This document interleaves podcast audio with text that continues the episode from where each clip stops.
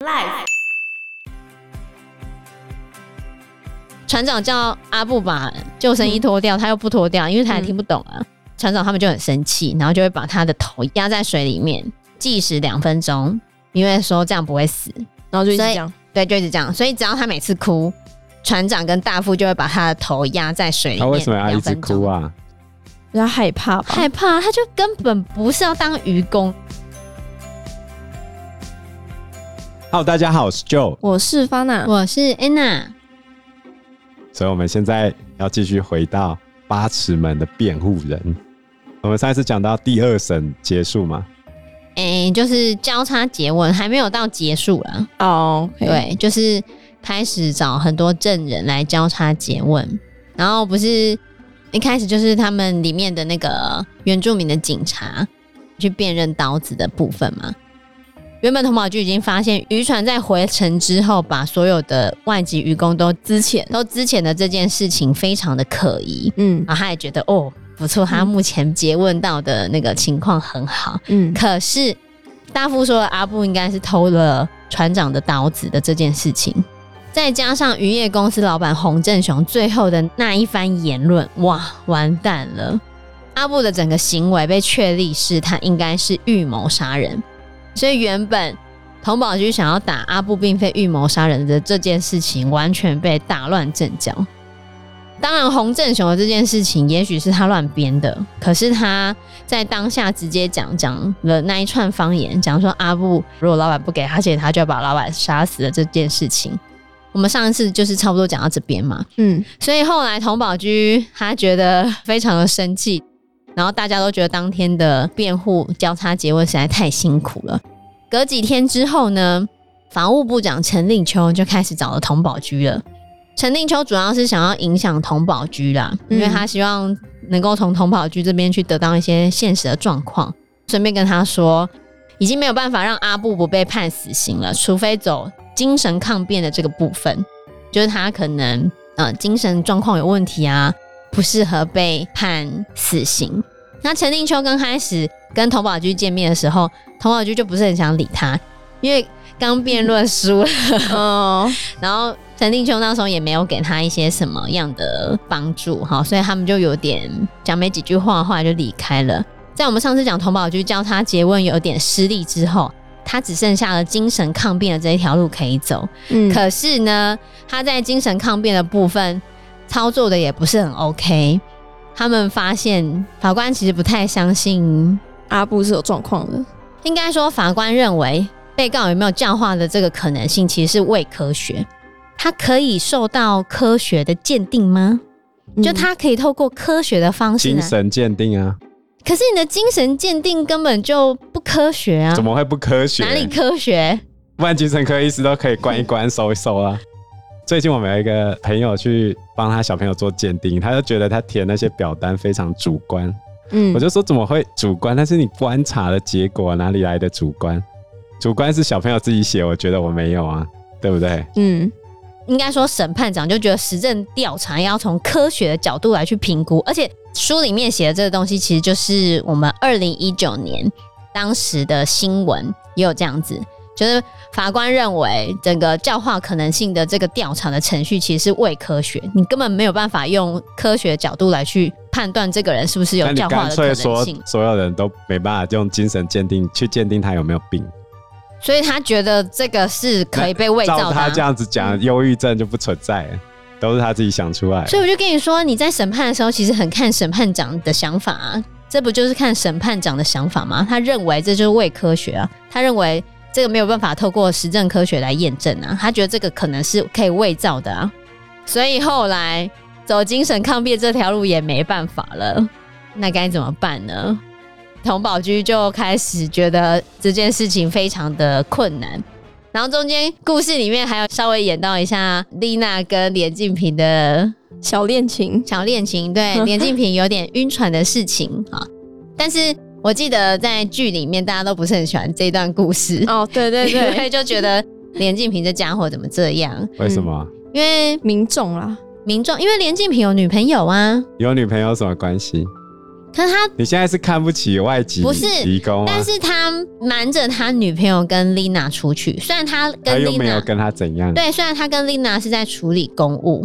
对，对啊，那有什么关系？但那个合照看起来就有点他怪只怪是的要一嘛。点小情愫而已啊。有啦，就是他们有点小情愫。然后他每次跟 Lina 出去，因为他就是要教 Lina 一些法律的知识嘛。然后跟 Lina 出去的时候，他会买一些食物给 Lina，他们两个合照啊，看起来感情不错 啊。但是他都没有让他女朋友知道。他女朋友会生气哦啊对对，对知道了之后就会隐瞒生气啊。嗯，对，后来他女朋友就生你不气是了。，那就不要让他知道，就不会生气啊。但他女朋友直接把这些照片流出去，然后给大家看，哦对啊就那上是新闻。那是后面的，哦 因为他女朋友后来觉得连靖宇都隐瞒着他这件事情啊，他很生气所，以他很你生气。我觉得还是不能这样等吧。一下，如果从一开始就不隐瞒，他也是会抓狂啊。不会 吧？如果一开始不隐瞒，就会讲好啊，就会你就是心里有鬼才不敢讲。会没有，会，你 我听你在讲，你就 发那里摸着你的良心讲。如果你的交往的对象 嗯，他跟另外一个异性，或者是啊，反 正他就是你会觉得有点嫉妒的那种亲昵照片，嗯你看到会不会生气？假设他有 讲，好啦，会吧？对啊，你看，嗯那干脆就不要让他知道不就好了？但是这结果就是更严重，我觉得比讲还更严重。对啊，因为他就是心里有鬼，他才不讲啊。他有做什么坏事吗？对啊，那他为什么不讲？对啊，那他干嘛不讲？他就是心里有喜欢啊 Lina， 你喜欢那也是，他又没有要跟他交往。他当然是没有要跟 他交往啊他。啊如果要交往的话，那也是一段感情中不被爱的人才是第三者。哦，反正后来就是因为他们在精神抗辩的这一条路失利之后，连金平就有点不开心，然后他就找了他女朋友出去约会，结果他就爽约了 Lina，情况就变得有点尴尬。嗯，嗯，那在这个 moment 呢，陈令秋就跟童宝驹讲讲说：“我告诉你，其实有目击证人，就逃逸的愚公不是只有阿布一个，还有另外一个人。”所以童宝驹就开始找那个逃逸义工，嗯然后他们跑到台中，哦对对，就到，台中东协广场那边去找逃逸义工。哼，那因为要有人可以翻译嘛，嗯所以只好又找了 Lina 一起去。对然后找 Lina 一起去的时候，还有一个小插曲很有趣，他们就要跑进去义工的那个场子里面，嗯，然后 Lina 她就假装她跟连静平是夫妻。然后 童宝驹是爸爸，很合适啊，童宝驹有点生 气，因为童宝驹其实有点喜欢 Lina。但我觉得不是很震惊的那种喜欢。书里面是有明显的写到他是有一点喜欢 Lina 的，哦，真的啊、对哦，好对，而且他又一直想要送头巾给 Lina，哦，对对对，他要一直去 挑，对他那有他一直当初还给人家八十块，那有他后面有把钱加上去啦 ，对啊如，果他再加一倍，丽娜就爱他了。 也不是这样子吧？丽娜应该是有喜欢连静平，对，袁建平比较年轻啊，他要帅，对啊嗯太，过分了。老人家就没有出头天了，哎、童宝驹也没结婚呢、太过分了。 对耶，他没结婚，后来童宝驹跟 Lina 和连静平就到台中去找另外一个逃逸义工。其实他们也是在中间经过很多询问，还有蛛丝马迹才发现的。因为他们发现印尼义工在台湾踢足球比赛的衣服，然后上对面的名字就是那个逃逸另外一个陶艺义工的名字，对，，另外一个陶艺义工的名字，上面还有那个金翅鸟的图案。嗯哼 对哼，对对，他们发现了这件事情就很开心，所以就要去找那个陶艺义工。他们到台中去找的时候啊，终于问出来那个陶艺义工的女朋友在基隆，所以又跑回基隆。然后丽娜还有跟他们问话的那个人交换了社群，交换账号， FB，嘿，交 换 Facebook 的账号。结果他们回到基隆之后啊，提供他们讯息的义工就暗示丽娜说：“你们要小心，因为有另外一组人也在找那个逃逸义工，哦，就找那个苏普，对，找嗯苏普。后来他们到基隆要去找苏普的女朋友的时候，旁边的人还把他们打了一顿。对为对什对，么？本来他们是跟他说那个女生不在现场，然后他们就假装进去打撞球，因为那是一个撞球场。结果丽娜那时候先发现有一个长得很像他女朋友的人走进到后面的房间，嗯她才自己先过去。然后后面连静平发现，哎、她怎么不见了？才发现丽娜在那个房间里面，然后有点被打吧。又挤跟进去，对然后就跟进去他们就觉得你们到底要干嘛？对，然后就被打了一顿，对然后打了一顿之，丽娜跟连静平都被打，都被打。啊这么衰啊！嗯，童宝驹就马上跟他说，苏普现在有安全上面的问题，就是生他命危险对他可能会有生命危险，你如果不告诉我的话，你可能就救不了他。他女朋友才终于把苏普的下落，也没有跟他讲下落了，因为他也不知道苏普在哪里。嗯，但是苏普有一个小孩，在某一个关爱之家。对，在某个关爱之家，然后童宝驹就跑去那个关爱之家去看那个小孩。他后来发现院长一直在看时钟，哦，对，他就知道今天应该苏普会来找这个孩子，所以他就在那边守株待兔。堵他。对，终于堵到了苏普。他们堵到苏普的时候，苏普就告诉了童宝驹，其实阿布是真的有要预谋杀人的意思。所以所有人都没冤枉阿布啊，对啊，事实上是这样子啊，嗯，并没有冤枉阿布啊，因为阿布真的有说他要带着刀去找船长，那就好判一判啊啦、如果船长不给钱，他就要杀船长，他真的有这样子讲。哦，但是苏普有讲为什么阿布会把小女孩淹死的这件事， 就是因为阿布在船上的时候很爱哭，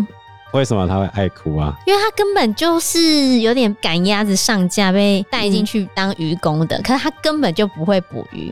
他嗯完全不会捕鱼，然后在船上他就整天只会祷告，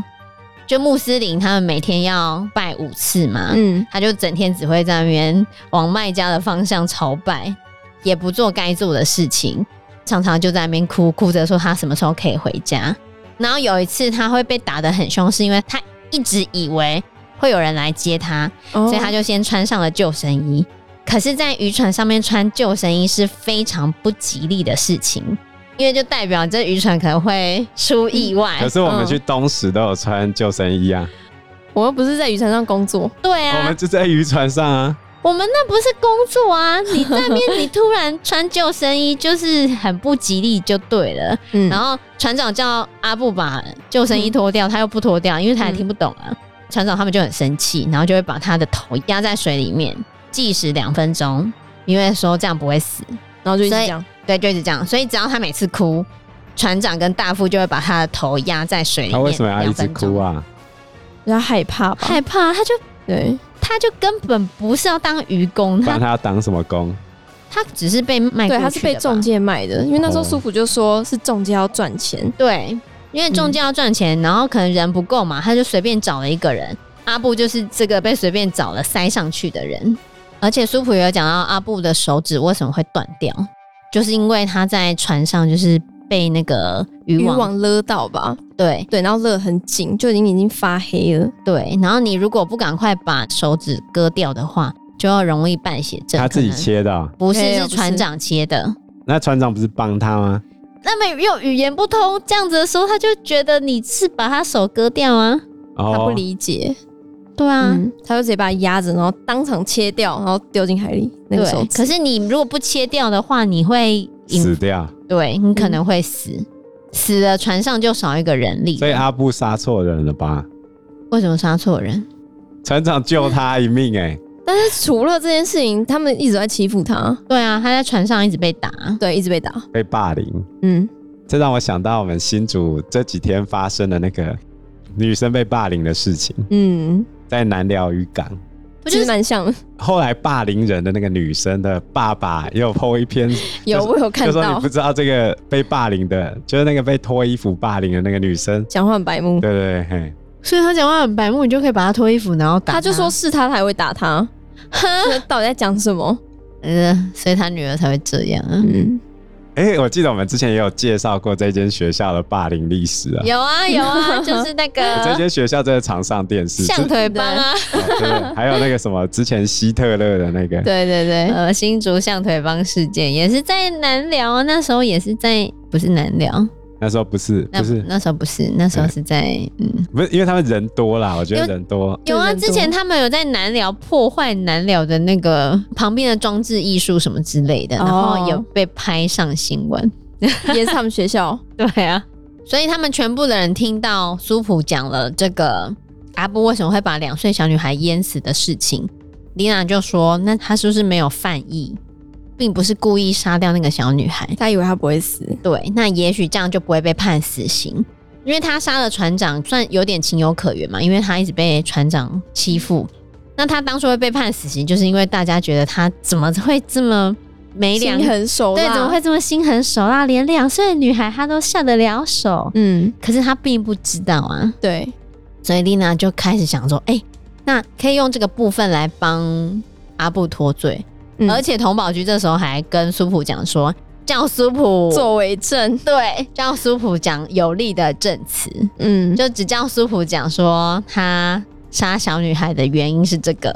但是叫苏普不要讲说阿布真的有讲过他要杀船长的这个话，这样就不公正啊！你这样就不公正啊！不过我还是要讲一句话，在法律上你没有必要自证己罪。哦，对，连静平这时候他就说你不可以将苏普作为证， 但是投保就说诉讼本来就是各说各话，更何况你就算记忆也会出错啊，伪证很难成立的啦。嗯有一句话是这样讲：举证之所在，败诉之所在。讲太多哈，就完了。 但是连静平这愤青就说你这是教唆伪证啊。童宝驹就开始跟他争辩说，你到底是你的自尊比较重要，还是阿布的性命比较重要？然后连静平就说，那我们这样跟他们有什么差别呢？差别就在于我们是要救人，他们是要杀人呐、嗯回的好，你有被童宝驹说服了吗？ 有一点，童宝驹就说，这个诉讼从头到尾从来就没有公平过，嗯所以他认为应该要怎么做。嗯然后连静平听了之后就不讲话了。毒果树理论知道吗？嗯，毒树果实，对，如果你一开始做了一个坏事，生长出来的那个果实，不管再漂亮，它都是有毒的。所以你认为他一开始的这个，你从一开始就不能做坏事。一开始就不可以叫他做伪证对，哦。反正呢，这个部分呢，就是所有人都算被说服了吗？然后苏普就说，嗯，他还有一些东西，等他下次出现的时候，他会交给童宝驹。嗯，童宝驹就说：“好吧，那就先把他放走。”其实童宝驹他当初说服苏普的时候是说，苏普如果转做他们这边的证人的话，他可以提供证人保护计划，而且可以让他拥有台湾的国籍。苏普的孩子也可以变成台湾人，嗯，因为他要拿苏普愿意做证人的这个部分来跟陈令秋做条件交换。而且他后来也有跟陈令秋讲这件事情，陈令秋也非常果断的就答应他了。嗯，哦，本来进展到这边觉得哇，真的太完美、太棒了，对不对？。对，但是所有的风向都转了，会转的原因应该就是因为连静平的女朋友吧？对啊，因为就爆那连个料，对，因为连静平的女朋友跑去找连静平，发现连静平不在。然后呢，他就在连静平的电脑里面看到连静平跟丽娜很多的合照，他就生气了。然后他就跑去跟渔业老板洪振雄吃饭，哦，对，然后就跟洪振雄讲了这些事情，然后洪振雄就帮他把这个料爆了出去。后来所有的媒体都在讲说，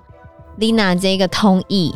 周旋于那个公社辩护人童宝驹跟这个年轻有为的替代役青年，大家都喜欢看八卦。对，所这以个影响哎、对，所以整个新闻都在讨论他们的八卦。就像我们台湾人喜欢看白饭啊，嗯嗯，喜欢看那个阿红丢包啊，最近还有什么哦，三道猴子啊，啊，对对对，都是一些八卦的。像最近总统候选人侯友谊在八月二十三号的时候出席那个八二三的纪念日活动，嗯算是有点祭拜那些英灵嘛。然后他跟蔡英文总统两个人交错而过，然后蔡英文就在他的耳朵旁边讲了不知道什么话。这时候侯友谊冒出了一个嘿很惊讶的表情，就成为那一天的爆点了。哈，大家都跑去嗯问侯友谊，到底蔡英文跟你讲什么？没有人在乎他来选举了。所以呢，原本已经胜券在握了，对不对？嗯所有风向开始转向，因为连继平跟他女朋友大吵架，女朋友把这件事情爆料给洪振雄，然后因为童宝驹找到苏普的这件事情，有跟陈令秋讲嘛，陈令秋那时候正在跟总统府秘书长在一起，秘书长也把这件事情跟洪振雄说了，洪振雄就知道所有事情，他就开始警告那个秘书长，他还找总统一起去警告秘书长，还用了一个故事比喻那个秘书长只是他养的一条狗。哦这条，狗竟然跟一只猫在一起，啊、那只猫应该就是陈立秋吧？嗯狗跟猫适合吗？不适合，狗就应该做好狗该做的事情。哦，我觉得超讽刺的耶，真的，对，超讽刺。